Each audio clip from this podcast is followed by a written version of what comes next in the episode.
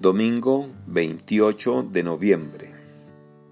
Evangelio según San Lucas. En aquel tiempo Jesús dijo a sus discípulos, Habrá señales prodigiosas en el sol, en la luna y en las estrellas. En la tierra las naciones se llenarán de angustia y de miedo por el estruendo de las olas del mar. La gente se morirá de terror y angustiosa espera por las cosas que vendrán sobre el mundo, pues hasta las estrellas se bambolearán.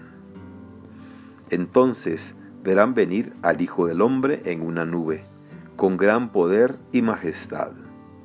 Cuando estas cosas comiencen a suceder, pongan atención y levanten la cabeza, porque se acerca la hora de su liberación. Estén alerta porque los vicios, la embriaguez y las preocupaciones de esta vida no entorpezcan su mente y aquel día los sorprenda desprevenidos, porque caerá de repente como una trampa sobre todos los habitantes de la tierra. Velen, pues, y hagan oración continuamente, para que puedan escapar de todo lo que ha de suceder y comparecer seguros ante el Hijo del Hombre. Palabra del Señor. Gloria a ti, Señor Jesús. Reflexión. Hermanas y hermanos, comenzamos hoy un nuevo año litúrgico y lo hacemos no con celebraciones solemnes y pomposas, como las que caracterizan el comienzo del año civil, ni siquiera con grandes celebraciones litúrgicas. Se comienza el año anunciando esas celebraciones y preparándonos para ellas. En efecto, lo empezamos con un periodo que llamamos Adviento, que es la preparación para una gran fiesta, la Navidad. Para los cristianos, la celebración de la Navidad requiere una preparación porque para celebrar de verdad y cristianamente la Navidad es necesario estar en lo que se celebra eso exige una preparación, un tiempo de reflexión sobre quién es el que esperamos, quién realmente va a nacer, para qué nace y se hace presente entre nosotros.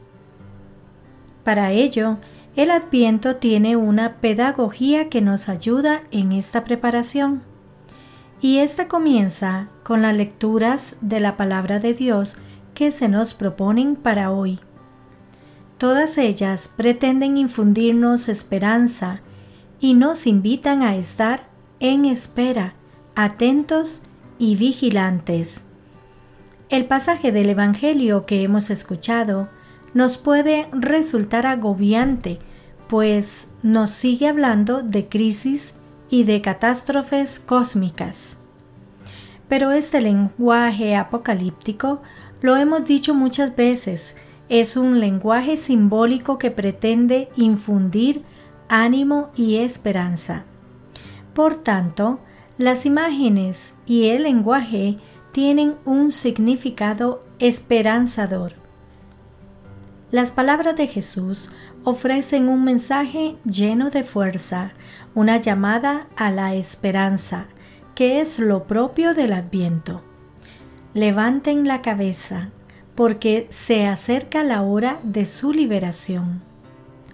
Esa es la clave del pasaje del Evangelio de hoy. No son los signos apocalípticos los que nos deben impresionar, sino el mensaje de lo que se nos propone como oferta de parte de Dios. Los signos apocalípticos en este mundo siempre han ocurrido y siempre estarán ocurriendo. Lo realmente importante y en lo que debemos centrar nuestra atención es en lo que Dios nos ofrece.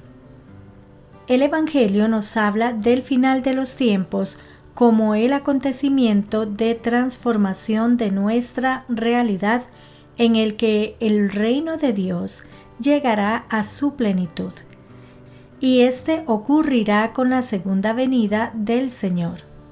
De ahí que el Evangelio nos lleva a hablar de la esperanza en la venida del Señor al final de los tiempos. Por eso, lo importante no son estos signos ni esta literatura, sino el mensaje que quiere transmitir el evangelista a propósito del final de los tiempos. Y el mensaje es de esperanza. Este mundo es limitado, lo sabemos. La ciencia nos lo confirma. Pero como el final está muy lejos, no pensamos en él. Para cada uno, el final de nuestro tiempo es la hora de nuestra muerte, el momento de la salida de este mundo. Pues bien, tenemos que esperar ese momento con paz y serenidad, porque precisamente entonces Dios se nos hará más presente que nunca. Dios nos acogerá con un amor como no hay otro, nos abrazará para no soltarnos nunca de sus manos. Quizás deberíamos pensar que para cada uno de nosotros el final no está tan lejos, puede acontecer en cualquier momento.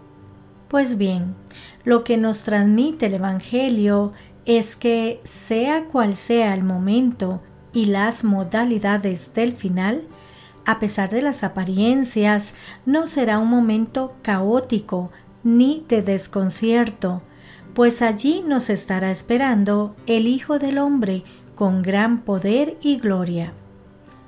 Un poder salvífico y liberador. De modo que la venida del Hijo del Hombre no provoca miedo, sino que transmite esperanza y seguridad, la seguridad de que bajo el señorío de Cristo reinará la justicia, la paz y el amor. Y mientras tanto, ¿qué hacemos? Este mientras tanto es el momento de nuestra vida actual, es nuestro presente aquí y ahora. ¿Cómo vivimos ahora? Tengan cuidado, dice el Evangelio, para que los vicios, la embriaguez y las preocupaciones de esta vida no entorpezcan su mente. ¿Cuál debe ser nuestra preocupación entonces? Lo ha dicho claramente la segunda lectura, que el Señor les haga rebosar de amor mutuo y de amor a todos, para que cuando vuelva acompañado de sus santos, se presenten irreprensibles ante Dios, nuestro Padre. Mientras esperamos la vuelta del Señor, debemos explotar al máximo el don del amor. Escucharemos en el prefacio de la misa de hoy que el Señor glorioso que vendrá al final de los tiempos viene ahora a nuestro encuentro en cada persona y en cada acontecimiento, para que lo recibamos en la fe y por el amor demos testimonio de la espera dichosa de su reino. Viene a nuestro encuentro en cada persona, en el enfermo desvalido, en el emigrante vulnerable, en el vecino solitario, para que al encontrarlo demos testimonio de nuestra esperanza, un reino en el que todos seremos felices. Que Dios les bendiga y les proteja.